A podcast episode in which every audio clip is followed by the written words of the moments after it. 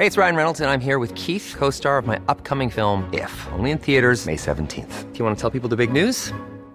All right, I'll do it. Sign up now and you'll get unlimited for $15 a month in six months of Paramount Plus Essential Plan on us. Mintmobile.com slash switch. Upfront payment of $45 equivalent to $15 per month. Unlimited over 40 gigabytes per month. Face lower speeds. Videos at 480p. Active Mint customers by 531.24 get six months of Paramount Plus Essential Plan. Auto renews after six months. Offer ends May 31st, 2024. Separate Paramount Plus registration required. Terms and conditions apply if rated PG.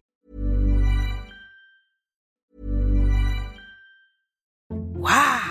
Nice. Yeah. What you're hearing are the sounds of people everywhere putting on Bombas socks, underwear, and t-shirts made from absurdly soft materials that feel like plush clouds. Yeah, that plush. And the best part? For every item you purchase, Bombas donates another to someone facing homelessness. Bombas. Big comfort for everyone. Go to bombas.com slash ACAST and use code ACAST for 20% off your first purchase. That's bombas.com slash ACAST. Code ACAST.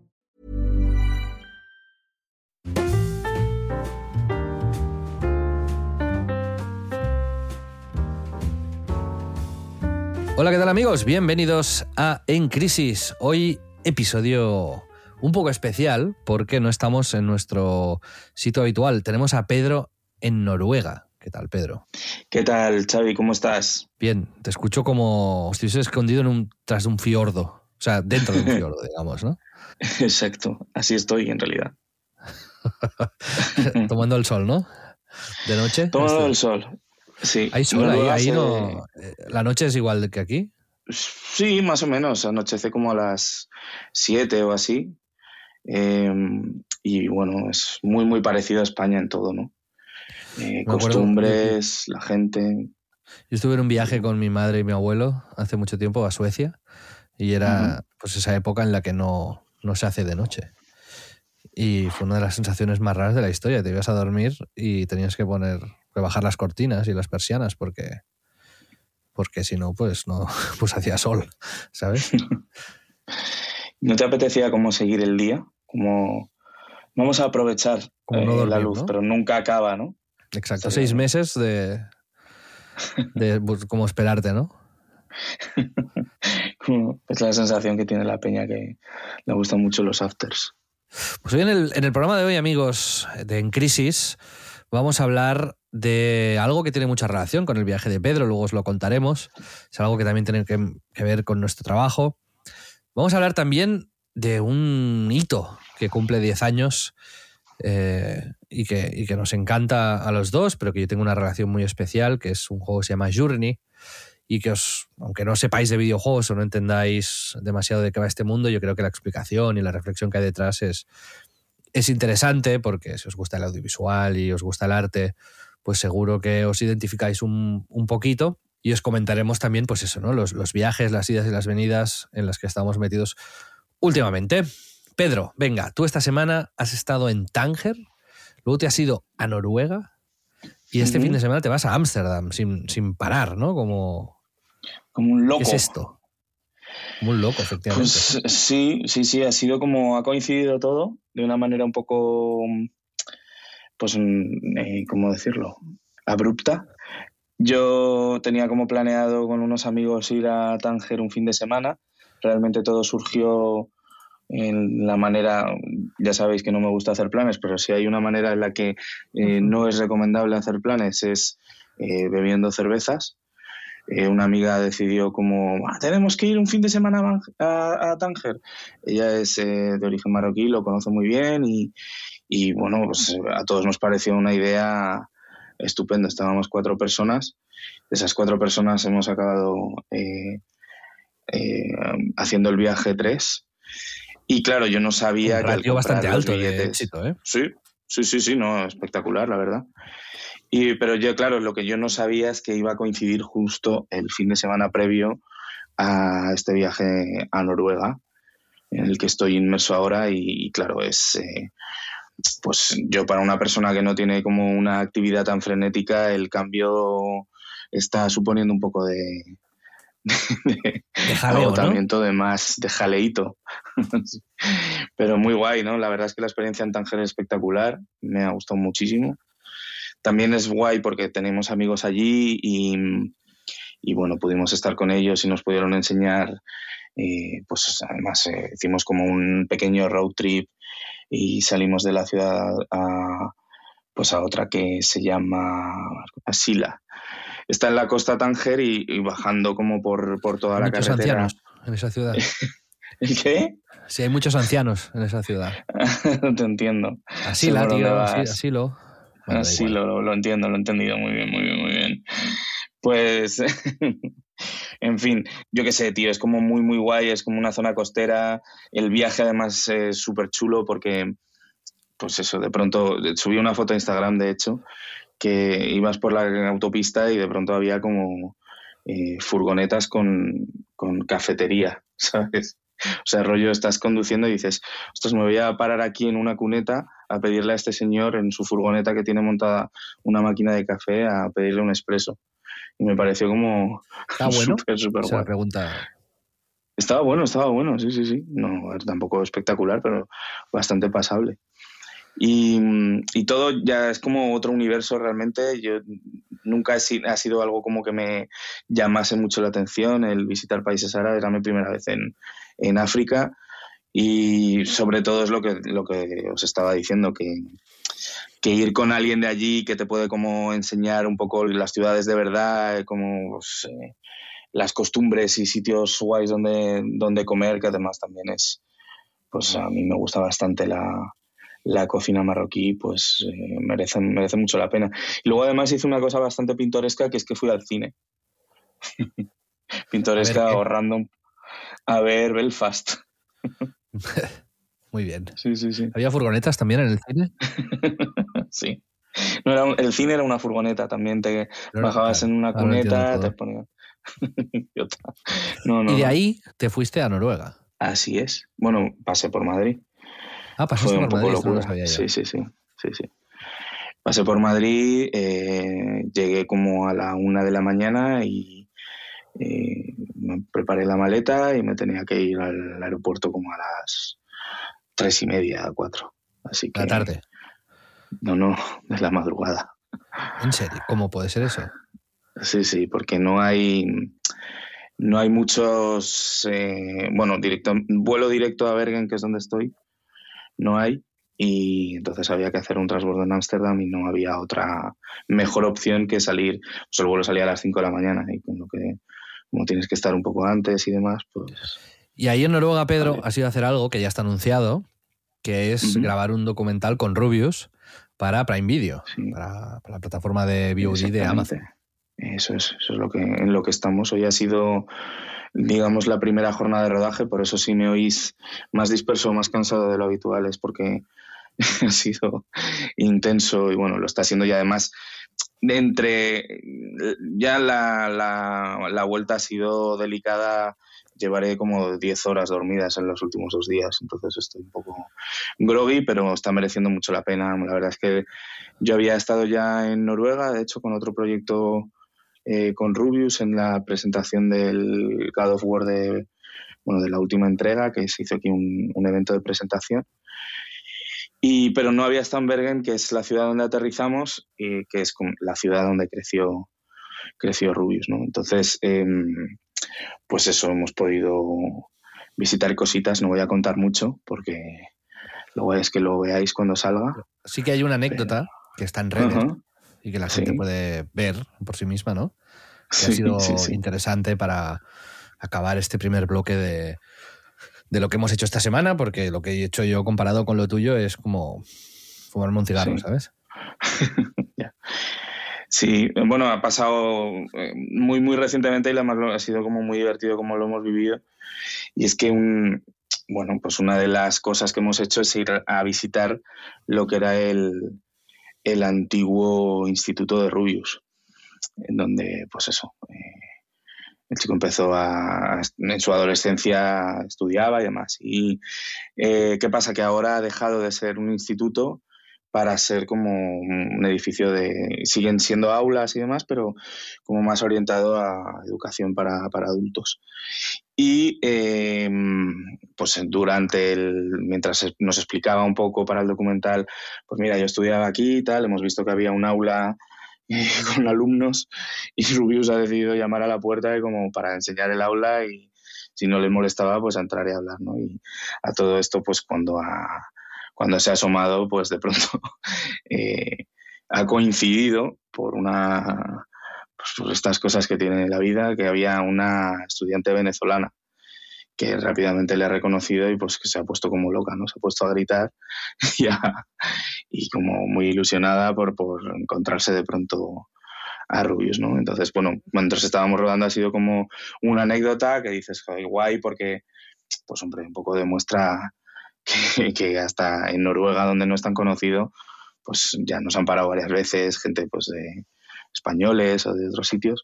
Y entonces, pues eso, mientras ya estábamos en otro sitio comiendo tal, pues hemos visto que había esta chica grabado un vídeo desde su punto de vista cuando, cuando Rubius ha entrado, ¿no? Y este vídeo pues lo ha subido a Instagram y a Twitter y en Twitter he puesto el, el, mensaje de cuál es la probabilidad de que Rubius entre en tu aburrida clase de noruego un martes por la tarde. Sí. y hashtag Rubius, ¿no? Y ahora mismo, hasta ahora, que son las 11 y 18, tiene 452.000 visualizaciones el clip, 47.000 me gusta, 3.500 retweets, o sea, digamos que se ha hecho, se ha hecho viral la cosa. ¿No sales tú en el vídeo? No, no, no, no, no salgo, no salgo. Por suerte yo estaba abajo para no hacer subir a todo el equipo. Yo estaba viéndolo en el convoy. Eso, haber traído, llevado una camiseta de En Crisis o algo para... Es que no, no, tenemos merchan, que todo sea un stunt publicitario nuestro. ¿Te imaginas? Esto deberíamos hacerlo, Pedro. Aprovechar, ¿no? Que ya que, que, trabajamos con gente así para, para rebañar, ¿no? Vale, vale, vale. Que salga en crisis como, como Stan Lee, ¿no? En las pelis de Marvel. que la gente busque en crisis en los. Podemos poner como el, la, en el, ponerle en plan a Rubius la chapa de pseudo embajador de bueno, en crisis. Claro, tatúaselo ahí en la cara. Tío, ¿Te imaginas? que se despierta, tío. y lo tiene tatuado en la cara. que no sabe ni lo que es, el pobre, ¿no? Pero Worth it. Worth it, yeah. Pues muy bien, muy buena anécdota, Pedro. No, no todo el mundo puede decir contar estas cosas. no, no, joder, no, mola un montón. Muy bien, sí, sí. No puedes Tenemos explicar qué más vais a hacer porque es confidencial y la gente lo va a ver uh -huh. en, en, en, Prime Video en sí. unos meses. Pero, uh -huh. pero bueno, es un proyecto chulo, hecho desde el cariño y desde, desde el conocimiento, para que todos los que, tanto si os gusta como si no, uh -huh. YouTube, Twitch, los influencers, estas nuevas maneras de comunicar, yo creo que para todos es interesante ver cómo nació este nuevo modelo, cómo ha ido evolucionando y en qué punto está y hacia dónde va a ir, ¿no? Y, y hacerlo desde una perspectiva tan desde dentro, creo que es eh, todos los que nos gusta lo audiovisual y la comunicación es, es muy interesante. Sí, sí, sí. Además, es, la suerte que tenemos es eso, ¿no? Que primero que es una historia chula y de una dimensión eh, pues espectacular, ¿no? No hace falta explicar al personaje. Pero luego que la, humanidad que transmite tanto él como todo su entorno y la cercanía y la lógica de cómo ha evolucionado toda su carrera, pues es, eh, es, es muy, muy llamativa y muy interesante, como tú bien dices, para también la gente que no que está a lo mejor más despegada ¿no? del fenómeno y ojalá consigamos hacer un documental en el que pues eh, que pueda ser interesante tanto para los que ya le conocen y quieren saber más de, pues, de sus orígenes y de su evolución como para aquellos que no, no lo entienden no les pilla más de lado ¿no? y ese es un poco el objetivo pues ahora hablaremos un poquito más de esto pero te quería contar yo Pedro uh -huh. eh, otras cosas que esta, esta semana ¿Sí? una de ellas ha sido hemos seguido trabajando en el Demo, que sabéis que es mi restaurante, que está en Barcelona, en la Plaza Narciso Uller número 7, cerca de Diagonal con Vía Augusta, eh, donde, como explicamos ya en algún episodio anterior, tú nos hiciste, junto con un compañero, una primera propuesta de dirección creativa. Nosotros uh -huh. hicimos lo que pudimos, ¿no? cogiendo elementos de esta propuesta, y ahora llevamos 6-7 meses con el restaurante en marcha. Yo soy bastante partidario de comenzar un proyecto y dejar que corra un poco solo y a partir de ahí analizar qué cosas eh, han funcionado, qué cosas no, conocer un poco a la audiencia, conocer un poco al público y invertir luego en consecuencia, ¿no? Porque si te gastas una millonada al principio, es muy fácil dar un paso en falso, porque te puedes dar cuenta de que al final, pues tu público no es gente que trabaja en oficinas alrededor, sino que son foodies, o al revés, ¿no? Así que estamos en este proceso, estamos con una agencia de aquí de Barcelona que vinieron eh, lunes a hacer fotos a la comida y nos han hecho una propuesta estética también bastante chula. Y a partir de ya, eh, la semana que viene, vamos a empezar a, vamos a, borrar el Instagram del demo, que lo teníamos un poco de placeholder, y a empezar a poner ya fotos chulas, a trabajar más la presentación de los platos, la estética, la iluminación y a resaltar el local, que es muy, muy chulo, y los platos y la comida, que es lo más eh, importante, ¿no? Al final es un local que si pasas por fuera te puedes llegar a pensar que es un bar, un sitio donde picar algo y, tal, porque no, tiene la cocina delante. Cuando tú pasas por, por, la calle no, no ves la cocina, ¿no? Y, y, al final, pues hay poca información. Y lo que queremos con la estrategia esta digital es llevar la cocina un poco a la cara de la gente, ¿no? Sacarla, aunque sea de manera digital, un poco para afuera y convencer a la gente de que, de que ahí se come muy bien. Y de hecho, ahora la carta hemos cambiado cinco o seis platos porque cada temporada hacemos alguna actualización y, bueno, es espectacular. O sea, ahora está todo buenísimo. Y el objetivo es un poco eso, atraer a esa gente a la que le gusta comer y a la que le gusta descubrir sitios nuevos. Eh, ahora tenemos mucho cliente, casi todo. El restante va, bien, ¿eh? no, estamos perdiendo dinero, con lo cual pues ya toco madera, pero estoy contento. Pero para dar el paso adelante que necesitamos, pues nos hace falta convencer a esta gente y eh, llegar a tener un 20, un 30% de clientes que vengan expresamente al restaurante a, comer, ¿no? Y a gastarse los euros en, vino, en comida, no solamente a sentarse en la terraza y pedir un café, una cerveza, que es lo que todos hacemos todos los días, ¿no? Pero, pero si un restaurante es bueno pues, con la comida y la gente lo identifica así, pues más probable que suba nuestro, nuestro margen y eso es lo que estamos buscando en nuestra estrategia digital. Tengo que decir que Mark, mi socio y cocinero, es un poco escéptico con todo lo digital, así que estoy en una especie de, guerra dialéctica y, argumental con él, pero ya me va bien, porque así veo que, que bueno, que quizás eh, no todo lo que yo traslado de mi mundo digital hacia lo físico es factible y él supongo que también ve que, que no todo lo que es físico mm, no necesita de lo demás, ¿no? Y estamos en ese punto eh, que me lo tomo yo como algo, un proceso muy interesante, ¿no? Porque estamos aprendiendo el uno del otro y, del negocio. Y, ahí, ahí estoy, Pedro. Pero a mí me interesa mucho esto porque Mark, yo me lo has presentado, lo conozco, me parece un tío muy guay. El, ¿Por qué es escéptico? O sea, ¿en qué, en qué cosas? ¿Ah, sí? Sí, porque el negocio, el negocio de la, de la hostelería es un negocio muy de hilar prim, eh, fino, ¿no? De, de, de fila prim, iba a decir que en catalán se dice así. De hilar fino, ¿no? Sería en castellano, digamos. Sí.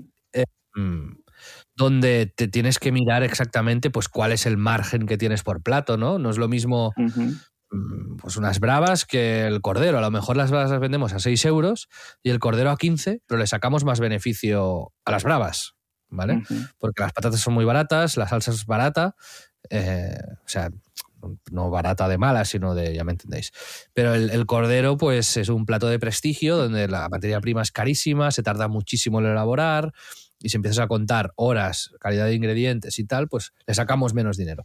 Hay que mirar la merma de la comida, ¿no? Hay platos donde hay que aprovechar, pues, determinado tipo de comida o, desecharla eh, o luego aprovecharla para otros platos. Y, es muy de, de, contar euro a euro lo que vas ganando. Entonces, para Mark, que está cada día en una pelea para optimizar lo que consigue después de muchísimas horas de trabajo, porque es como sabéis, un trabajo muy, muy sacrificado, ¿no? Donde llegas ahí a las 10, 11 de la mañana y te vas a las 12, 1 de la noche, cuando sobre todo eres autónomo, estás emprendiendo.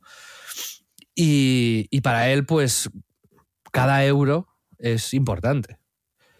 Y, y digamos, la abstracción de, lo digital y de las ventajas, de las promesas de las ventajas a medio plazo, son quizás esfuerzos que él vería mejor invertidos en la logística del día a día, ¿sabes? Y en cambio yo vengo de un mundo, pues eso, mucho menos de, de- de- eso del momento y, y me centro más en una estrategia que de en qué debemos convertirnos, ¿no? Dentro de X tiempo y, a- y qué queremos ser más que en el que somos ahora mismo, en este preciso momento. ¿no? Y, y bueno, a mí me parece muy interesante, me lo estoy tomando como un reto del que estoy aprendiendo muchísimo, porque en lo nuestro, quieras que no, hablamos el mismo idioma, ¿no? Y aquí es, eh, pues quizás lenguajes un poco diferentes y, y es eh, curioso, no es una situación donde la- no me había encontrado nunca, pero que estoy disfrutando de este... Pero, pero escucha, tú es, cuando dices que Mark es, es, es escéptico, eh, es más porque él utilizaría lo que invertís en, o lo que pensáis invertir en comunicación, en otras cosas, en, en lo que decías, en más, en cambiar los platos, en transformar la carta en cosas más tangibles. Pero me, cuando dices que es escéptico, yo pienso como que no creen que lo que vayáis a hacer en comunicación vaya a suponer un, un salto cualitativo. ¿Es así? El- o Él, eh, tendría que venir él, y no, no quiero hablar por ahí él. ¿no? hablarlo? Sí, sí. pero, pero sí que es verdad que él, creo, en mi opinión, que piensa en un ROI, ¿no? Retorno de la inversión, como muy directo, ¿sabes? Es decir, si yo me gasto 400 euros, estos 400 euros se tienen que convertir en 1000. ¿Sabes? Sí, sí, que es muy práctico y ideal, claro. y claro, yo pienso de una manera más abstracta Y digo, vale, si yo proyecto que el restaurante es esto, que quiero decir, al final yo pienso que de- debemos comunicar al restaurante de la manera en la que creemos que es, para que la gente lo perciba de la misma manera, ¿no? O sea, yo cuando llevo amigos o familia ahí, le explico los platos y se los comen, los disfrutan mucho más que si simplemente viniesen, se sentasen y se los pidiesen, ¿no?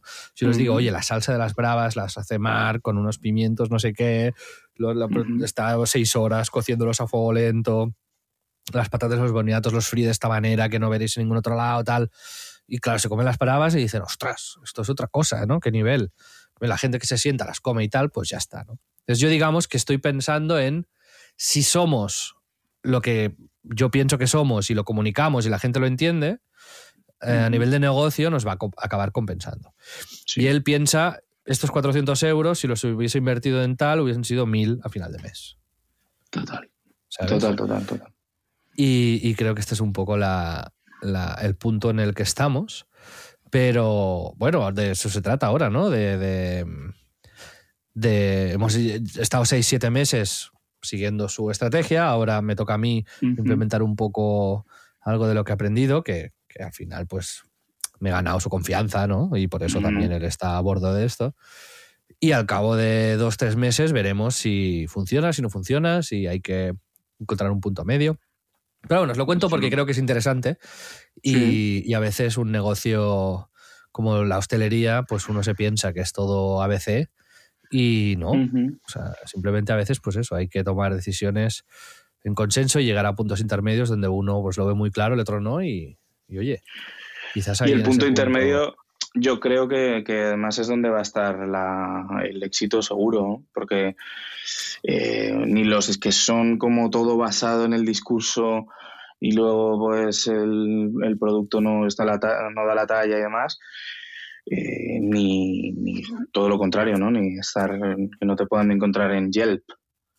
Pues eh, es una Sí, sí, eso es. Así que seguro, seguro que encontráis una cosa. Y lo guay es que de base lo tenéis claro, el concepto, el pues un poco lo que el tipo de cocina que queréis hacer, el, el espacio que, que presentáis. Ya os digo, a mí, me, a mí me parece también muy, y fue muy guay además trabajar contigo en pensarlo y en, y en pensar opciones, ¿no? También, que no, no Tienes, por qué llevarse a cabo. ahí pero- ganaste, ganaste mm, comida gratis de por vida. Sí, sí, o sea, no te pagué, es el, pero bueno, me hiciste el gesto de hacerlo de manera gratuita, pero cuando vengas a pero me Barcelona lleva a poder comer gratis forever, ¿no? Está grabado. ¿Te esto imaginas? Como que me arruinas. como lo sobreusas, ¿no? Yo hice la díselo- díselo a presentación, ¿no? Dentro de 40 años. Yo la hice. y somos un Burger King en ese momento, ¿no? Y el, y el manager que lo tiene alquilado, en plan, ¿qué hablas? Y tú, que no, que estoy gratis. Y tú con Mark, la merma, la merma. Me gusta mucho. Me gusta mucho esa palabra, la verdad. La merma, la merma de la comida. Sí, a mí también me impactó porque dices, eh, ¿qué, qué hablas? ¿no? Pero sí, sí. que- La merma. Ay. Pues Pedro, el tema del día hoy va a ser muy breve porque tampoco te quiero machacar y sé que estás cansado, así que el programa de hoy también será más corto. Pero sí que te quería simplemente hacer una pregunta sobre Sí. tu relación con la fama. No sé si tú, y eso me interesa, yo eso se lo pregunto a alguna gente, ¿no? Es decir, ¿tú has querido ser famoso nunca? ¿Has flirteado con la fama? ¿Has llegado a plantearte ser famoso o buscar la fama? Eh, Activamente. Cuando, cuando digo fama, digo reconocimiento profesional muy amplio, o sea, ser conocido, básicamente, que te reconozcan. Tú ya sabes que yo durante un tiempo, cuando llevaba Eurogamer, fui, especialmente en el canal de YouTube, ahí sí que tuve un pico de fama, donde la gente pues paraba por la calle, se tiraba fotos, y era algo que anhelaba. O sea, quiero decir, yo lo busqué activamente, eso me gustaba, me validaba profesionalmente. Luego mi relación con eso cambió radicalmente. Pero yo te lo quería preguntar a ti primero, y luego también no solo por tu propia experiencia, sino si tienes alguna, porque trabajamos con influencers, con youtubers, con gente que vive la fama de una manera mu- muy, muy, muy presente, si tienes alguna reflexión también sobre ello. Hostia, sí, sí, sí. O sea, sin duda. Es un tema que no porque lo tenga muy presente, pero con lo que, con el que he convivido, que y sobre lo que he reflexionado durante, durante mi vida. Eh, me da pena no haber podido pensar un poco en esto por, porque hay como mucho, mucho que tal y que sea un día pues que no estoy en plenitud, eh, me da rabia. Pero aún así te diré. eh, Hay más, aquí eh, diríamos que hay más Sí. temas que butifarras en Cataluña. ¿sabes? Sí, hay sí, hay más días que butifarras. Total, que- total. Y a lo mejor podemos volver Lo y profundizar en retomaremos, no otro te caso o saber. Vale, el, el tema es eh, sensible, bueno, no sensible, es curioso porque yo sí he convivido con eh, la sensación y con, cosas que conlleva la fama, pues desde niño, porque mi, pues mi padre es eh, músico, es cantante y desde, pues desde muy chico pues he, he visto, he estado en conciertos suyos y mi padre ahora no es una persona de un reconocimiento masivo, más en, en círculos más pequeños y a lo mejor pues alguno de los padres de nuestros oyentes sí que sí que puedan saber quién es y, y si no buscarlo y enseñarle alguno de sus discos a, a su familia eh, de otras generaciones y seguro que lo reconocerán. Pero sí que cuando yo era más pequeño era más conocido, no hasta el punto de que a lo mejor en cualquier parte le parasen, pero sí que pues, eh, cada dos por tres era en un restaurante o eran mis profesores que sabían que yo era su hijo y por lo tanto pues esperaban de mí una, una cosa distinta o por ejemplo en la clase de música yo tenía que ser buenísimo tocando la puta flauta porque mi padre es cantante. Y entonces eso Hasta me punto hacía en el que tuviste una aparición en un programa televisivo. yo Sí, tocando sí. la flauta ¿Qué No, no, eh, un programa Ah. televisivo de estrellas jóvenes. ¿Qué dices, tío? Eso te lo has inventado. No, no no era de estrellas jóvenes. No, no, no. Con Miriam Díaz Aroca. Sí, sí, sí. Bueno, eso no, no se debería contar en público. Ya estoy como soltando muchas cosas de, de mi vida, pero bueno, esto es gracioso. Es que salí como, pero por una, una coincidencia y de manera absolutamente no tiene nada que ver con, con, con nada, vamos. Es como que con, estaba con unos amigos que iban a ir a un casting para, para una cosa, porque estos niños, los hijos de esta amiga de mis padres, sí que pues les metían un poco en el circuito de hacer cosas y de ser niños de televisivos. Y pues como no había nada que hacer, pues me llevaron a mí también y me cogieron a mí y a los otros niños no le cogieron. Y, me mandaron a Barcelona a bailar con Miriam Díaz Aroca en, en el especial de Nochevieja de, en el primer Telepasión, ¿sabes? O sea, es como una cosa demencial y ahí salgo yo vestido de, de gángster haciendo el canelo, ¿no? Pero bueno, sí, vamos, que esto no... Este sí fue, digamos, eh, mi primer contacto con la fama. bueno, comí al lado de Julia Otero. Me acuerdo, a lo mejor yo tenía, ¿qué? 10 años o algo así, ¿sabes? Y fue mi primer viaje a Barcelona y además yo solo, sin, mis, sin mis padres ni nada. Me mandaron para allá y pues eso, eh, una cosa curiosa. Así que tengo, lo tengo bastante grabado porque obviamente es algo especial, pasa todos los días.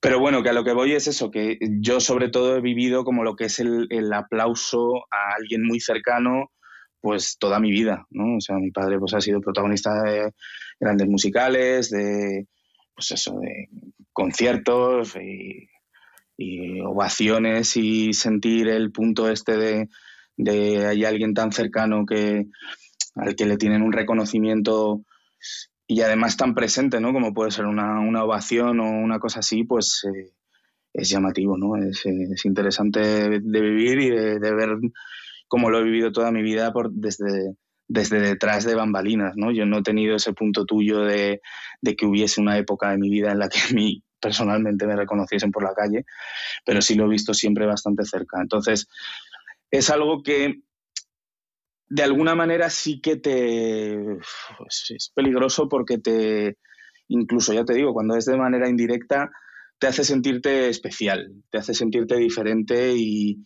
y lo quieras o no un poco por encima de, de la media. Y, y, es yo creo que inevitable y que viene con, con, la historia no eh, pero es extremadamente peligroso y mentiroso porque tampoco te, te da nada eh, diferente no mi padre siempre dice que bueno pues yo he visto eso, eh, el teatro a reventar, que se caía todo el mundo, pues eso, como de manera unánime, viendo, pues aplaudiendo a mi padre y cogíamos después de la función, yo entraba en el camerino, veía cómo se estaba desmaquillando y nos cogíamos un taxi, nos volvíamos a casa y se hacía un huevo frito y era mi padre, ¿sabes? Y era el mismo de siempre y, y no había ninguna, ninguna diferencia. incluso para mí era chocante decir, joder, semejante animal que le he visto hacer algo así hace cinco minutos y ahora pues pues es esto, ¿no? Entonces el a lo que voy con estas reflexiones, sí, la, la fama es...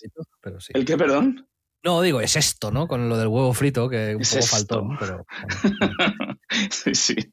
No, pero que, que ya me entiendes, como que, no, no. que al final vivirlo, mm, vivir las dos caras eh, de una manera tan clara y tan desde siempre, también te hace colocarte en tu sitio y darte cuenta de que pues no, no, no tiene mayor valor que conseguir cosas sin, sin, todo eso, ¿no? Sin el reconocimiento tan masivo, tan o tan de picos como, como puede tener la gente, la gente conocida. Y luego es esa, esa ese punto más oscuro, el, el, la otra cara de la moneda, el que no todo el mundo sabe gestionar eh, de la mejor manera y lo que lo que produce estos superegos y estas eh, demencias que, que, directamente te llevan a la cosa más oscura que yo creo que puede tener el ser humano, que es eh, eso, sentirte verdaderamente por encima de otros, ¿no? Y eso eh, creo que estamos de acuerdo en que no, no nunca es bueno, ¿no? Pensar que eres mejor que los demás. Exacto. De verdad, no creértelo. Sí, sí. sí. Yo mi experiencia eh, fue, pues eso, ¿no? Cuando llevábamos ya, pues a lo mejor 8, 9, 10 años con, con webs y, y nuestro trabajo era el mismo, ¿no? Escribir noticias, análisis, críticas sobre videojuegos. Y siempre notábamos que nos faltaba ese transmitir ese toque personal, ¿no? A, a la gente, uh -huh. ese ambiente en la oficina que nosotros tanto valorábamos y que se perdía en el texto. Entonces, cuando salió YouTube, nos pusimos manos a la obra y ahí tengo que ponerme una pequeña medalla porque fue como algo que sí que realmente empujé yo con una convicción eh, muy fuerte, ¿no? Lo, lo, habíamos intentado antes con un podcast y no era lo mismo. Entonces, el, el, ya sabéis, yo lo he contado muchas veces, pero nuestra empresa se llama Previous Party, ¿no? La fiesta previa, que era el momento en el que antes de salir de fiesta jugábamos a videojuegos en casa y queríamos al final comunicar eso, ¿no? El ambiente este festivo y agradable y de colegas jugando a juegos y que, y que nuestra manera de hablar de juegos fuese eso, ¿no? Esa fiesta previa a, digamos, a la salida de colegas. Y, y cuando empezamos con YouTube, supimos encontrar muy bien ese tono entre prensa y, y colegas. Y fueron, en mi caso, no sé, tres, cuatro años, donde pues pasamos a tener eso, un millón y medio de suscriptores en YouTube. Y era en, en el día a día, pues sí que me paraban cada día pues dos, tres personas que además nunca, nunca hubo una mala palabra y todo el mundo era como, pues, a lo mejor un camarero o alguien que, no sé, que te encontrabas en la esquina o en una tienda o en el cine o lo que sea. Ostras, Xavi, me encanta lo que hacéis, de puta madre, no sé cuántos. O en un bar, te invitaban a una cerveza. Gracias por Eurogamer, tal. Gracias por lo que hacéis. Como muy de agradecimiento, ¿no? Entonces, mi, mi conclusión fue que en el mundo de la comunicación, pues, y esto a mí me hacía sentir espectacularmente bien, porque además yo tengo más ego que Samuel ya lo sabes.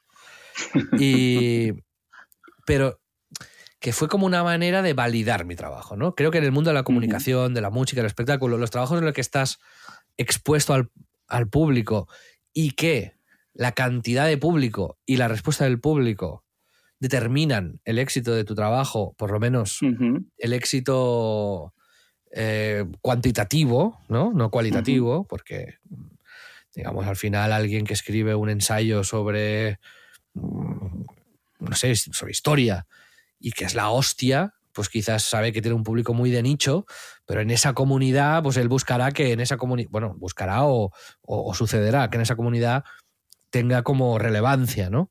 Cuando buscas algo, claro, yo no era mainstream, yo era al nicho del videojuego, ¿no? Pero que es más amplio que, el nicho este de la historia específica medieval de Inglaterra del siglo XVIII.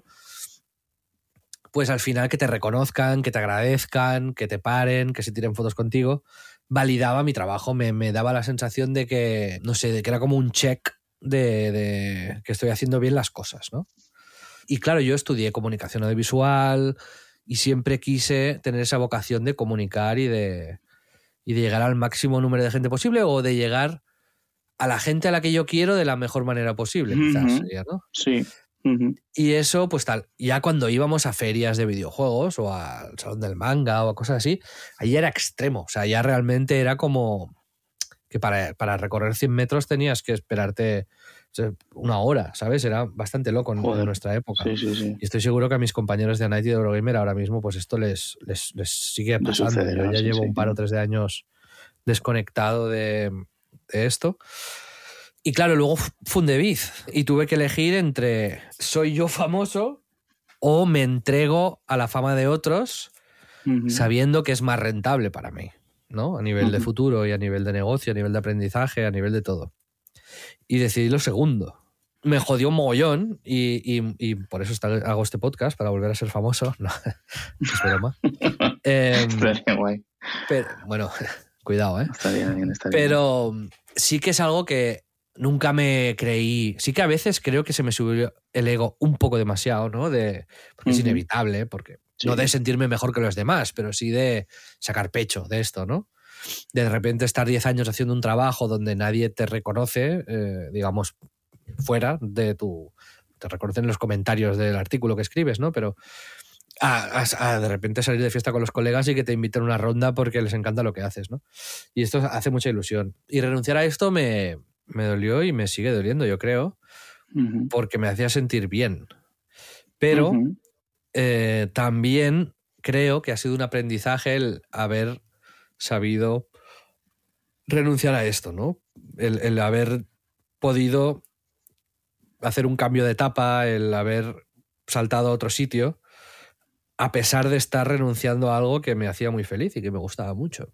Y, y también me hizo como hacer mejor mi trabajo de representante, ¿no? En este caso. Mm. Porque mm, yo había sacrificado algo que tenía mucho valor y que de hecho los youtubers que representamos, Rubius, Willy, etcétera, seguían Eurogamer, veían Eurogamer, me conocían de ahí, ¿no? Uh -huh. El hecho de que viesen que yo había renunciado a eso para volcarme en, en mi trabajo y en ayudarles, también me, me, hizo, creo que, ganar cierta credibilidad ¿no? interna. Y. Pero. Pero no sé, yo creo que sí que. Sí que. si vuelvo a la comunicación, como estamos haciendo con En Crisis y tal, ¿no? Sí que tengo, sí que me gusta, no tengo la necesidad, pero me gusta el feedback positivo o el feedback en general, ¿no? Saber que hay alguien escuchando, saber que, que la gente pues le ayuda o le divierte o le parece guay lo que hacemos. No sé si esto es de Golatra o es de. no sé, pero es mi relación con la fama personal. O sea, es, es algo que sí que me gusta, que sí que valoro, que sí que disfruto, ¿sabes? Sí, pero también te digo, yo creo que mm, porque la escala a la que lo has vivido, la que estamos acostumbrados a verlo, también ha sido de no ver el otro lado, ¿no? De no ver el lado chungo, porque pues eh, en proyectos en los que pues hay pasión y que por regla general no, no, hay haters, ¿no? No creo que alguien haya escuchado 11 episodios de En Crisis y no ya le gusta y, y le apetece eh, pues conocer más de nuestra manera de pensar y demás. Y es raro que después de 11 vayas viendo como comentarios negativos siempre. Entonces, eso es muy bonito y es por lo que lo hacemos, entiendo, que es el, la, necesidad más de conectar que de conseguir el... ¿Sabes? Como el objetivo final, ¿no? Porque yo creo, sinceramente, que si yo tuviese que soportar pues eso, toda la parte que no, que no, que no hemos visto, de, pero que sí que vemos en, pues en gente que nos rodea, de comentarios negativos, exposición, eh, juicios y superioridad moral eh, excesiva para, para cualquier cosa, cada movimiento que haces. Mm, yo no sé si me compensaría, eh, honestamente. Es jodido. es, que a mi escala, por ejemplo, la mayoría de mis mejores amigos vienen gracias a esa exposición que tuve. Desde, o sea, desde Víctor, o sea, cuando escribía en prensa, ¿no? Y estaba expuesto de Víctor, Mario, Omar, eh, Pep, no sé, ¿no? De gente con la que formaste un vínculo eh, gracias a esto y que conocí en los comentarios de Night Games, literalmente. Es increíble, sí, sí, sí. Ah, y que son mis mejores amigos hasta gente como Mark, mi socio del demo, que era fan de Eurogamer y que nos veía los vídeos y que nos dejó un día un comentario en Twitter invitándonos a su restaurante a ir a comer. Y de ahí ha salido esto, ¿no? Hasta mil, Conrad Roset, no sé, mil otras personas que, digamos que esto, yo al ser una persona muy introvertida, me daba... O sea, cuando comunicas así, estás tú con una cámara y ya está, ¿no? Y con tus colegas.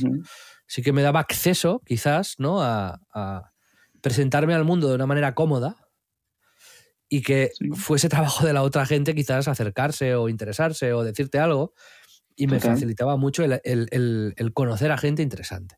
Y eso es lo que más me ha acabado aportando esto que, hice, ¿no? Que me dio la oportunidad de conocer a mucha gente que, pues no se conecta contigo y tú de repente, pues ostras, mm. dices, joder. Es, este una herramienta de conexión pura y dura, vamos. Lo que es, eh, la comunicación es, puramente eso, pero en, el caso de estos proyectos y demás, yo también a mi escala y, ni mucho menos con eso, pero el, tener exposición y el hacer una página web, un blog y hablar con y eh, empezar a, conectar con gente que no conocía en persona a través de Twitter y de redes sociales, pues era como un campo abierto a, intentar acercarte a gente más como tú, ¿no? Que además yo creo que en nuestras generaciones era más difícil eh, que si lo nuestro era como un poco más de nicho, ¿no? Yo creo, creo que también es otro de los de los grandes aciertos de, que has tenido ¿no? en tu carrera, que es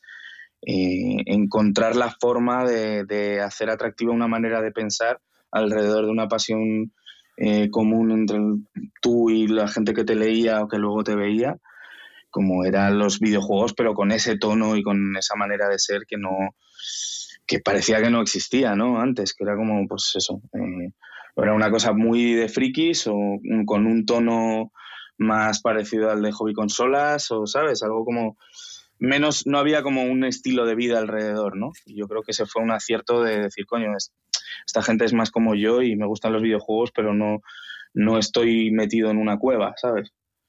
No se me da la sensación. Pues en ese sentido a mí quizás creo que es lo que más me, gustó y me ayudó. Sí que hay una parte negativa que fue que mi proyecto era un proyecto coral, ¿no? Y yo sentía que había iniciado, porque así fue, pero fui metiendo a mucha gente y al final yo pues tenía un papel muy de conductor, muy de repartir el juego, ¿no? Con un símil futbolístico. Y mm, siempre lo digo, uno de mis puntos fuertes es, creo, en un equipo saber hacer destacar el talento de la gente que, con la que trabajo, ¿no? Y yo asumí un papel un poco más gris. Y eso, claro, la gente al final también lo percibe. Es, muy difícil valorar el trabajo del tractor, ¿no? Eh, cuando tienes un Ferrari al lado. Y mi ego ahí sí que se resintió, ¿no? El hecho de eh, estoy ayudando a que otra gente brille mucho a costa de yo mm, perder protagonismo, ceder eh, iniciativas o echarme a un lado. Y eso me, durante un tiempo, me, a mi escala, ¿no? Porque no soy Rubius, pero sí que me, me afectó, me afectó mucho. Pero tengo que decir también, para acabar ya también un poco la reflexión, que con el tiempo en Eurogamer, yo lo dejé, dejé de hacer vídeos por esto, vaya, básicamente. ¿Ah, sí? Eh, sí. No sabía. Sí, por, por puro ego y, cuando he vuelto a hacer cosas, ¿no? Cada mes hago los vídeos, los lanzamientos del mes, tal. Ahora, incluso dos, tres años después, ¿no? Hay mucha gente que cuando salgo, Xavi, te echamos de menos, tal. El otro día fui a un bar y el camarero me vuelve al like y dislike, tío, no es lo mismo, no sé qué, ¿sabes? Como que ves que hay también siempre, ¿no? Una parte muy grande que no se escucha, pero que está ahí y que me ha ido dando pues mucha felicidad. Sí, yo tengo que decir que, que aunque de, yo era seguidor y, os veía, no era como eh, mi, mi, Biblia como ha sido para muchos otros, tanto Eurogamer como Night y tal, pero sí que os seguía y te conocía.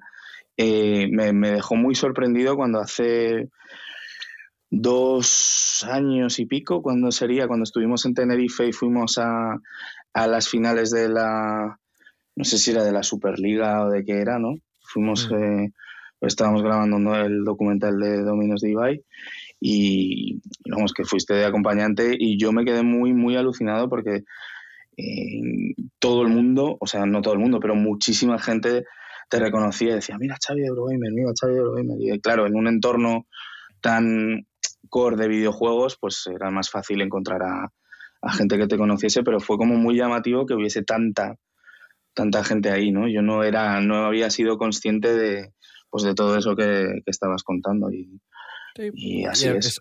a pequeña escala, ¿no? Pero bueno, hablaremos otros días de, de, las ramificaciones de todo esto, porque a nivel profesional lo vivimos día a día y porque hay muchos más temas interesantes que tocar, pero bueno, creo que ha estado bien hoy como introducción a nuestra relación con la comunicación, la audiencia, y nuestros clientes lo que hacen, ¿no? A, otro nivel totalmente distinto, pero bueno, esto creo que, que ha estado bien. Sí, ellos, ellos a nivel de, pues, eh, entran en un aula un día y...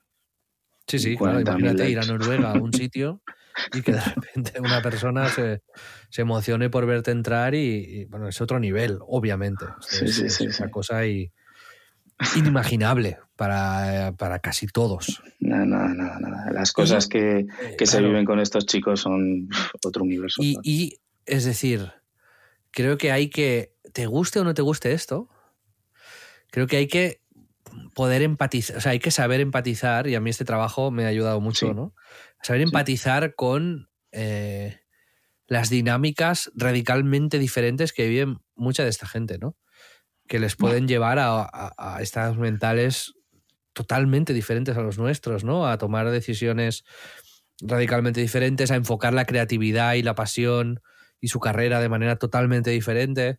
Eso, eso, para eso digo, ¿no? que, además, temas para muchos días. Sí, sí, sí. Además, el, tipo de exposición al, que tienen ellos es absolutamente inédito. A mí una de las cosas que más fascinante me parece y que también toca mucho, pues, esto por lo que estoy aquí en Noruega, ¿no? Dando vueltas alrededor de una cama en una habitación de hotel.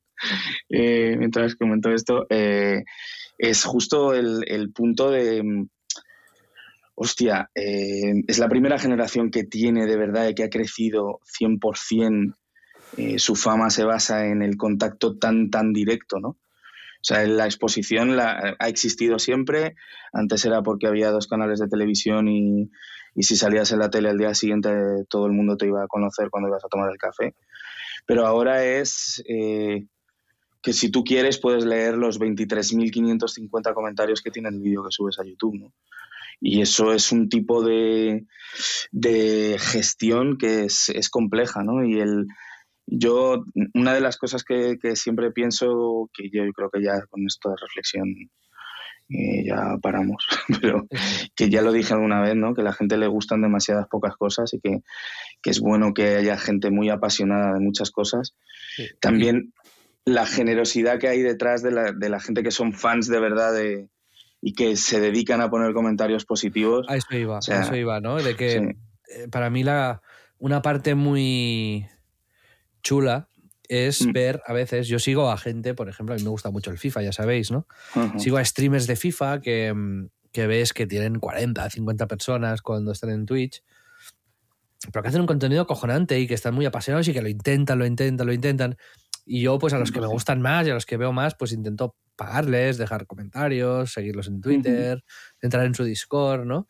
Y que a nosotros, pues yo me acuerdo perfectamente de los nombres y de los nicks de la gente que nos empezó a seguir desde el primer día cuando éramos dos matados, que hacíamos sí, sí, esto y que y que a veces la gente se tiene que dar cuenta de que hace muy feliz al otro cuando, cuando da ese cuando conecta de esa manera y lo, y lo comunica, ¿no? Y, y esa es la parte positiva de que también están habilitando a gente que tiene mucho que decir y mucho que contar a que sea feliz haciendo lo que, lo que es bueno haciendo, ¿no? Y hemos visto creadores de contenido acojonantes que, que han conseguido ganarse la vida con esto y, y, hacerse una carrera y dejar sus trabajos y dedicarse a esto. No hablo ya de los mastodontes de la industria, sino de gente que sobrevive con esto. Sí, sí, sí. Y que, y que yo, pues yo, o sea, hoy no, no hoy, ¿no? Pero que hay, hay mucha gente con la que son muy pequeñitos, ¿no? Pero empatizo mucho, sí. me encantan, los intento apoyar. Y esto es un cambio de paradigma en el mundo de la comunicación, que yo cuando empezaba en, con Biz me decían, no, pero esto es una burbuja, esto cuando se va a acabar. No, pues que esto se está atomizando al extremo. O sea, digamos, es, es que esto no, no es, no, es, que vaya a parar, es que al final casi cada uno será un canal de comunicación, ¿no? Uh -huh. y, y, y, creo que está muy sí. bien esa actitud de mucha gente de apoyar, ya sea en Patreon, en Twitch, en, no sé, con donaciones, con, en Twitter, no sé, aunque no sea sin pagar, ¿no?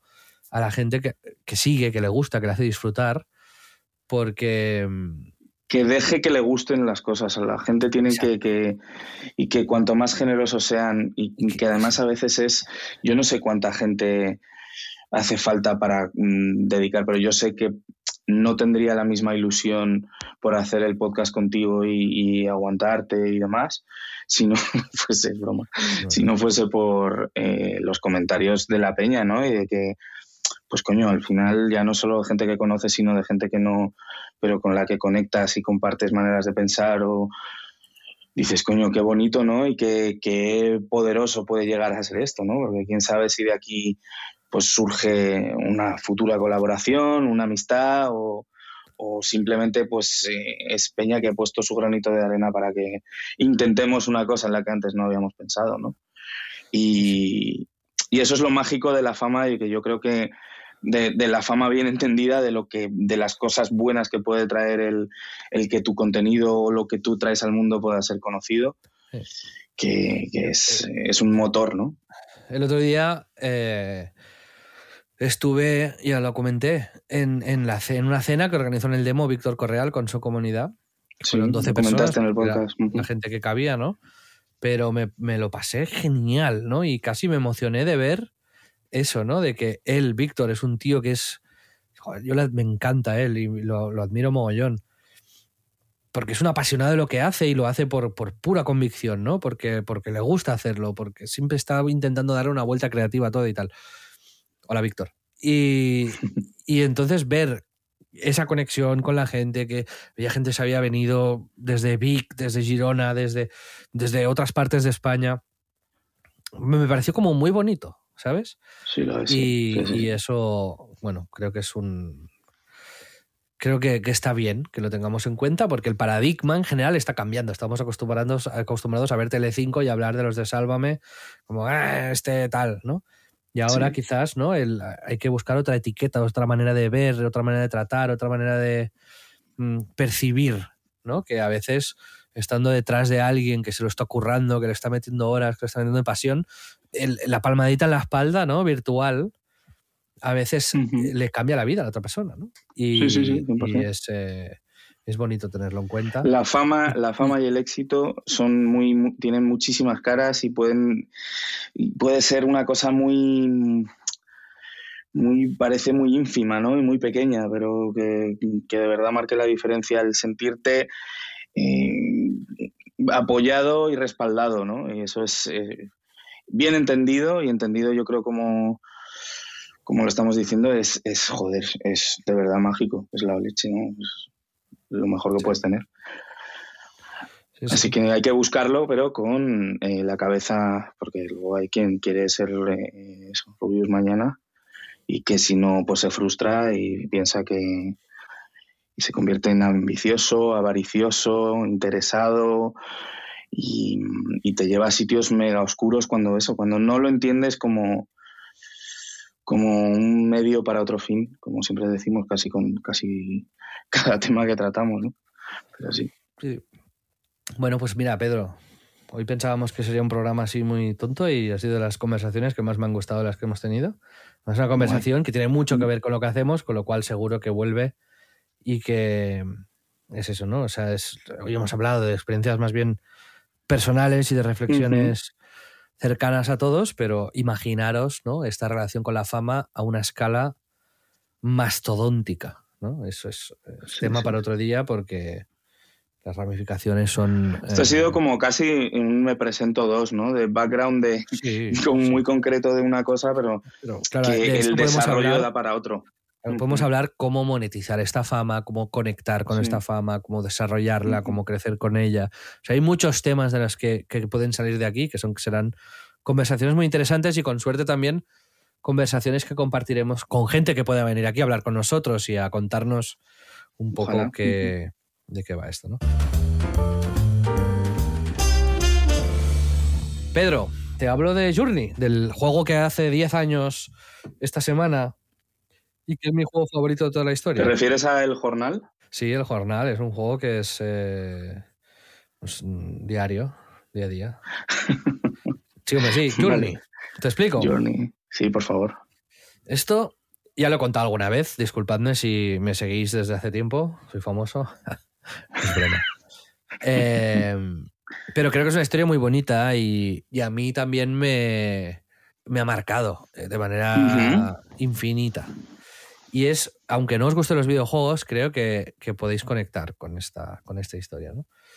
Y es que hay un, hay un estudio de videojuegos que se llama That Game Company, que hizo un primer juego que se llamaba Flow, que era casi una tesis doctoral. El, el creador, que se llama Genova Chen, que es un chico de origen asiático que, mm, que vive en Los Ángeles. Y su tesis doctoral es sobre la, la teoría del flow, de la que hablamos aquí en este podcast, de Mihail Csikszentmihalyi Ujú. y que va sobre meter al jugador en ese estado de flow en el que ni sientes que eres demasiado bueno ni demasiado malo, ni que te aburras, ni que te frustras, ¿no? Y, y el, el primer juego que hicieron para PlayStation fue Flower, el primer juego, digamos, mainstream, que tú eras el viento, que ibas eh, por prados, digamos que haciendo florecer eh, lo que había ahí y, y era todo como muy sinestésico, ¿no? Había música, había arte, había sonidos, eh, de todo un poco y, y esto te, te, te hace sentir como ningún otro videojuego te había hecho sentir, ¿no? No, no iba de subir de nivel, de pasar pantalla, de superar un reto, sino más bien de, de entrar en ese estado ¿no? de, de belleza. Y, y- y Flower es un juego que yo me lo empecé a jugar. Es de los análisis de los que más me arrepiento que he hecho nunca, porque no creo que no estaba preparado cuando lo analicé. Es un juego que tenía que haber pensado más. Y mm, el juego tenía un argumento y es el primer juego que cuando me lo acabé, acabé llorando durante horas. O sea, me, me, me, me, pu- me supuso una catarsis que no me imaginaba ¿no? Que, que podía tener y fue como quizás después de Portal o junto con Portal el único juego que me hizo ver que pues las películas te hacen se- sentir cosas de una manera, los libros de otra, ¿no? Yo lloré con Brooklyn Foolish de Paul Auster, por ejemplo, ¿no? La última página me recu- para llorar con más libros, ¿no? Pero de los que recuerdo cuando leí en, mi adolescencia, ¿no? Que me rompió totalmente, que me, me- me- había un discurso como de sobre ser buena persona, sobre ser bueno, después de todo lo que había pasado ahí que me reventó. O las series o las películas tal, el te hacen sentir de una manera muy, espe- muy específica del medio, ¿no? Sea, una película te, va a se te va a hacer sentir de una manera muy, muy concreta, ¿no? Pero un videojuego tiene unas herramientas diferentes a las de la película, ¿no? La, la interactividad, el sonido, la música, el que tú formas parte de algo. Y, y muchas veces los videojuegos se narran como películas. Tú eres un espectador, ¿no? Cuando te tienen que contar algo, dejas el mando y te, te enseñan una escena que ves en la televisión, ¿no? Pero con Flower no, tú formabas parte de eso, ¿no? Eras un integrante más de eso. Y, y Flower me, me, me cautivó. Me, Te me hizo- emocionó por el Stendhal que pillaste, ¿no? sí, Entiendo. y, y- por, por ver que los videojuegos, que era algo a lo que yo estaba apostando por ellos, ¿no? Mi carrera, mi vida. Como que fue una confirmación de, nene, vas bien, ¿no? O sea, esto es. Eh, o sea, aparte de divertirme, Sí. aparte de tal, ¿no? Mi teoría que era esto puede ser un medio para hacer. Comunicar de otra manera, ¿no? Con unos elementos propios de este medio. Y efectivamente fue la primera vez que yo me. me, me- me captivé, me, me emocioné, ¿no? Entré de lleno eh, a eso, ¿no? Eh, y- o, o ellos o los videojuegos entraron en mí también, ¿no? ujú. Entonces, Journey fue el, el siguiente juego de esta gente y con, con Pep de Anite y de Eurogamer, mi socio histórico, ya éramos muy fans ¿no? de That Game Company, a pesar de que era un estudio muy pequeñito de desarrollo. Pero fuimos a L3, a una feria de Los Ángeles, y le escribí por Facebook al Genova Chen, no sé ni cómo me contestó. Nos fuimos a comer a, una hamburguesa al lado. Hicimos como una entrevista que ni grabamos porque era como íbamos de fans prácticamente. Y ese mismo día presentó Journey en, en- nos dijo, "Ven- veniros luego a las cuatro y media lo presento y tal. Fue la, la presentación, la conferencia, ¿no? Porque pues, nos invitó y fuimos a una conversación donde él, pues a la prensa le presentaba su próximo juego y era, ni lo enseñaba, era simplemente una presentación teórica. Y hablaba de que los videojuegos normalmente intentan, eh, ponía en un espectro de color, ¿no? Del azul al rojo. Los videojuegos siempre están en los tonos rojos, violetas, naranjas, ¿no? Siempre trata de pasar de pantalla, superar un reto, subir de nivel, como casi, como dice Theory of Fun de Ralph Koster, que es un libro que os recomiendo mucho, es, son como un aprendizaje para la vida, ¿no? Para la caza, la supervivencia, ¿no? La superación, la competitividad. Y está bien, ¿no? Con FIFA esto es lo que pasa, con Super Mario esto es lo que pasa, ¿no? Intentas afinar tus skills de supervivencia, ¿no? aunque sea a un nivel lúdico. Y, y él decía, yo intento hacer juegos que sean verdes, azules, de una manera muy abstracta de hablar de lo que uno busca con su obra, pero muy comprensible, ¿no? Muy directa, muy entendible. Y él explicaba también una anécdota que le había pasado eh, investigando para este juego, que era que había hablado, había hablado con un astronauta que había estado en la Luna tres veces pilotando la, la- nave, pero nunca había bajado de la, de la nave, ¿no? Es decir, él iba con otros astronautas que llegaban a la Luna y los otros salían y pisaban la Luna y veían la Tierra desde la Luna, ¿no? Y él, como tenía que estar en la nave vigilando que todos estuviesen, nunca, nunca le pasó esto. Entonces, eh, él decía, siempre que esta gente volvía a la Tierra, les, se- les cambiaba la vida. O se hacían filántropos, o se retiraban a vivir a la montaña, o... Bueno, eh, el hecho de ver la Tierra a lo lejos, ahí al fondo, todo lo que ellos... O sea, el relativizar de manera extrema y visible y evidente, ¿no? Que, que somos una gota de lluvia perdida en la inmensidad y verlo de una manera tan obvia, aunque lo sepamos que es así, les cambiaba la vida de manera muy radical. Y él decía, yo quiero transmitir esta sensación con un videojuego. Y quiero poner al usuario y hacer que se sienta pequeño, que no entienda lo que pasa. Y me pareció increíble como pitch de venta, ¿no? Me pareció Sí. muy, muy inteligente y brutal. Y efectivamente, sí. Journey es este juego que, aunque no te gusten los videojuegos, ¿no? Tú empiezas, eres un personaje muy bonito artísticamente, empiezas en un desierto y básicamente hay una montaña al fondo y tú tienes, entiendes que tienes que llegar ahí, ¿no? Hay como piedras, símbolos, cosas que tú no entiendes, ¿no? Tú estás ahí, llega- te sientes pequeño, te sientes perdido, pero vas avanzando hacia ahí, ¿no?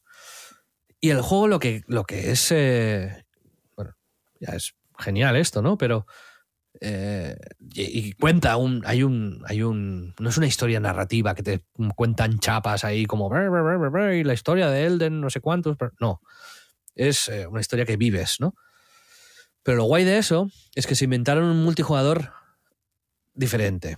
Es decir, tú te encontrabas, solamente te puedes encontrar con una persona a la vez, que tú ibas haciendo tu viaje hacia ese punto, hacia esa montaña, que duraba 3, 4 horas, muy cortito, y te encontrabas con otros personajes iguales a ti, ¿no? Que eran otras personas, gente de verdad que estaba jugando en su casa, ¿no? Y, y, tú- y entonces, digamos que tú con esa gente podías decidir si hacer el viaje con ellos, seguir por otro lado, y si se iban, pues a lo mejor luego te encontrabas a otro, a lo mejor no.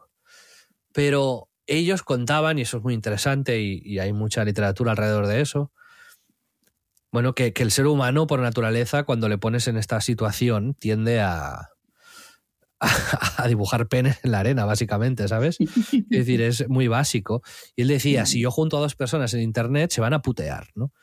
Y cómo ellos consiguieron, hablando con psicólogos y con pedagogos, el- el buscar la manera de que tú con la otra persona no le podías ni escribir textos, ni mandar audios, ni hacer nada. Solamente el personaje podía saltar, caminar y mandar como un sonido que no significaba nada, ¿no?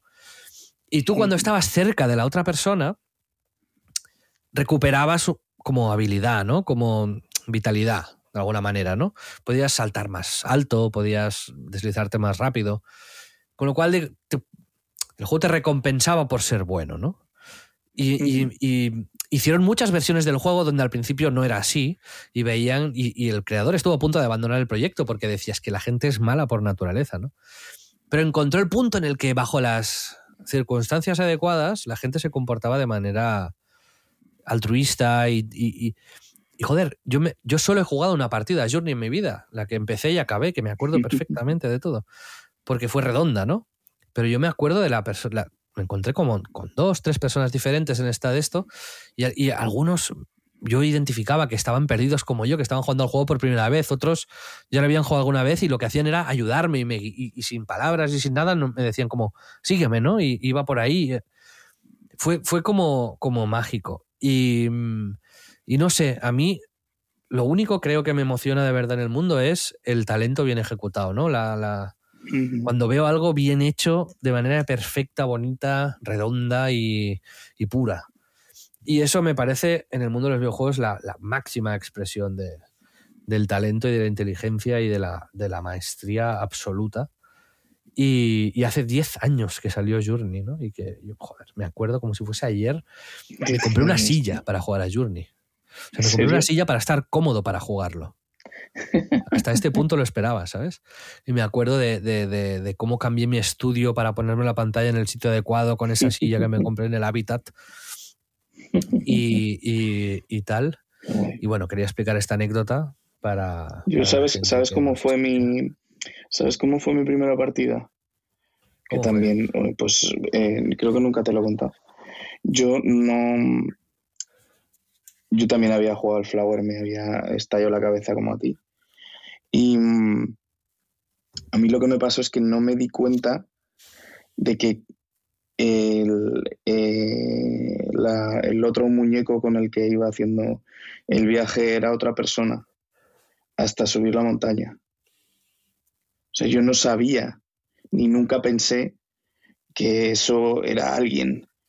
Mi cabeza era todo el rato pues, eh, Como la máquina. parte ¿no? del juego, un adorno, un... nunca lo identifiqué como tal, porque además como es tan sutil el juego que no, no- nunca te lo va a, a explicar así. Y yo no tenía, no tenía ninguna referencia previa a que, que hubiese ninguna intención multijugador, ¿no? Y no lo identifiqué durante el juego, solo lo identifiqué al final. Y para mí fue como, pues es un momento eh, irrepetible de emoción, de... de- no, no sé, una, Al final. el- me di cuenta al final, sí, sí. Me di cuenta cuando, por una manera de. hasta Acuérdate, ¿sabes? Del final que es como que va subiendo por una Sí, montaña no, no, nevada no, cada vez. que spoilers tienes- tampoco, ¿no? Pero Sí, que el juego, digamos, es como una especie de, de- de vida, ¿no? De, sí, sí, sí. de- de madurez. Es en crisis un poco el juego. Sí. No, pero es Bueno. el, el, eh, sin darte cuenta, ¿no? Y sin hacer spoilers, pero es eh, la, Sí. la- la evolución de uno, ¿no? De- desde que empieza y no conoce nada del mundo hasta que... Sí. Que De alguna manera yo, términos. yo identifiqué, identifiqué como en la manera de, de esperarme de esa persona que eso era imposible que lo estuviese haciendo la máquina, cosa que no, pues eso a lo mejor porque me tocó un jugador que, que saltaba hacia otro lado y que pasaba más de mí o lo que fuese, ¿no? Pero en ese momento como sí que sentí por fin el este, dije, hostia, no puede ser, ¿verdad? ¿no? Y cuando pues acaba, pues dices, esto es... Ya, ya hay momentos durante el transcurso del desarrollo del juego que, que son, eh, pues eso, de Stendhal, de, de emoción, de, de- maestría absoluta a la hora de, de- Es como, Hacer un género, ¿no? exacto, es, es, es algo que solo se puede comunicar con un videojuego. Sí, sí, O sea, sí, no hay otra manera de hacerte sentir así. Y doy gracias por sí. a- porque, yo- porque para que esto exista, digamos, y haya sucedido, porque me cambió la vida totalmente, Sí, sí, sí. de que lo haya podido experimentar. Y creo que cualquier persona, ¿eh? con la, de la edad que tenga, ahora se pone a jugar a Journey y, y- y lo disfrutará.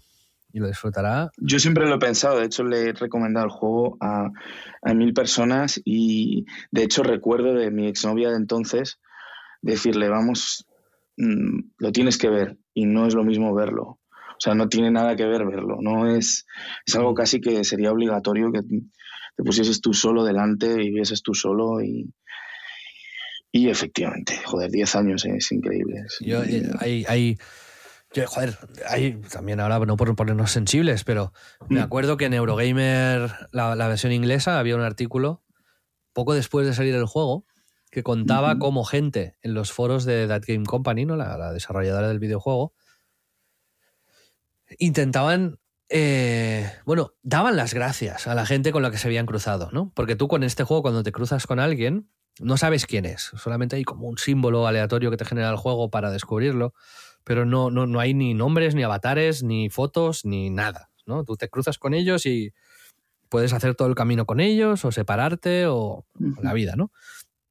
Y había de manera espontánea en el foro gente que decía, ostras, ah, hice una partida en tal sitio, alguien vino, me, me llevó por aquí, yo iba lento porque no sabía cómo iba, pero me esperaba, le quiero dar las gracias por tal y cual. Y yo lloré como una magdalena leyendo ese artículo, o sea, fue, era algo como precioso. O Sí, sea, sí, cómo, tío. cómo el arte puede, en, en- esos casos, ¿no? Eh, ramificarse en experiencias que, que a gente como a mí, me, te digo, me ha cambiado la vida totalmente, porque yo no hubiese Ujú. seguido seguramente dedicándome a los videojuegos si no hubiese sido por este juego. Y esto hizo que, Sí, me, sí. Que, me, que, me, que me cambiase. Bueno, y además tu historia, quiero decir que, que habiéndolo vivido de una manera tan, tan especial, tan cercana, pues eso, la presentación y lo que has contado, eh, tiene como un puntito más y bueno, de, al final es como estas cosas que hace que, que parezca que todo cobra un sentido más, más trascendental y, y yo qué sé, es, es muy guay, muy guay poder recrearse en una obra tan completa y tan genuinamente genial, ¿no? Es, Escribí uno de los análisis más cortos de mi vida, pero quizás Sí. estoy más orgulloso. Si lo queréis Sí, buscar en. Google, eh, podéis mirar Lo has retuiteado, ¿no? Hace poco. Sí. Lo...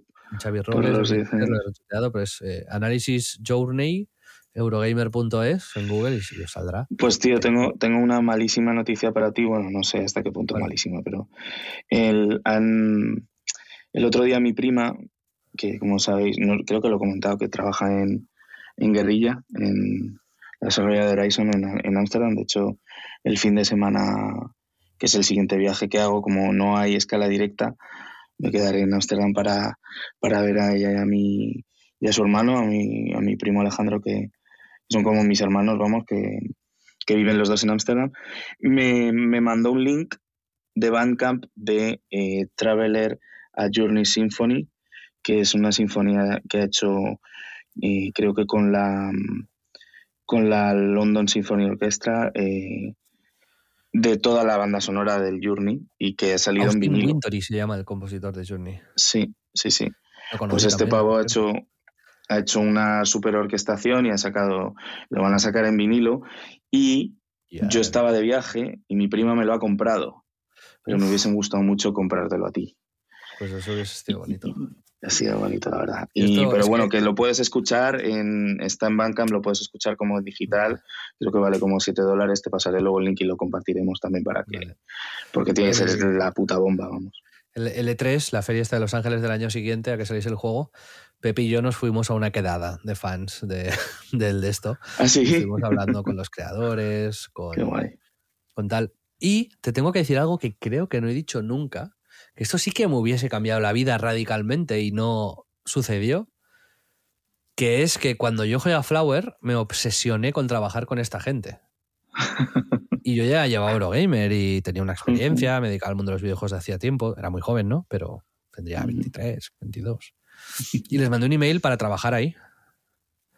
A hacer las prácticas ahí y pasé pues ciertos procesos y al final pues dijeron que era muy complicado simplemente para hacer las prácticas, que no tenía experiencia en desarrollo y que, que no. Bueno, oye, lo, lo intentaste. Eso es si, si- bastante bueno. si yo llego a lanzarme, coger un billete, ir a California y meterme a trabajar con ellos, mi vida hubiese sido Radicalmente distinta. Yo estaba Sí, sí, sí, sí.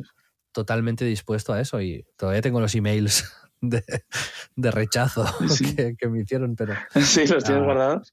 pero creo sinceramente que si me hubiese si hubiese dado un pasito más hubiese podido trabajar ahí. Pero Seguro. sí, sí. Esto, esto estuvo a punto de pasar. Eh, o sea, Yo sé que mi- que- etapas, vaya, no, no fue, no, no pasaron de mí, sino que, que avancé, eso es, eso es lo, lo diferente, porque creo que gente que ha eh, optado por buscar una carrera en el mundo de los videojuegos en base a, a Journey y al trabajo de Game Company debe haber cientos de miles, ¿no? Y yo creo que de hecho mi prima, eh, que está activamente trabajando en el mundo de los videojuegos, eh, también fue para ella el punto eh, absoluto ¿no? y decisivo a la hora de tomar esta vía, ¿no? Y, Mm. y yo estoy muy orgulloso de además de que así sea, ¿no? De, porque es, es eso, todos los que somos unos, apa- unos apasionados de este juego, creo que compartimos como, hay como una especie de, de chapita de pseudo embajadores eh, en el alma de esta peña y que es como todos nos, nos saludamos por la calle, ¿sabes? O yo, somos del club de la lucha, ¿no? Como con un guiñito. Pedro, tenía que ser el programa más corto de la historia de En Crisis y ha sido el más largo. Pues tío, como siempre, haciendo las cosas al puto revés, ¿sabes? ¿Qué te voy a decir? Estos, ¿Quieres estos de- somos nosotros, ¿no? O sea, Lo estoy agotado, para que he duermas, dormido para que 10 horas. Sí. y, y ya está. Eh, Genial, gracias por no. sacar unos minutos eh, en tus Valiosos. alrededor del mundo sí, sí. y hablamos Y os contaremos más. Claro que sí. Sí, señor. Un abrazo amigos, muchas gracias por escucharnos. Un Podéis abrazo, chicos. Como sabéis, en arroba en Crisis Club en Twitter y en Instagram. Hasta la próxima. Adiós. Hasta la próxima. Chao.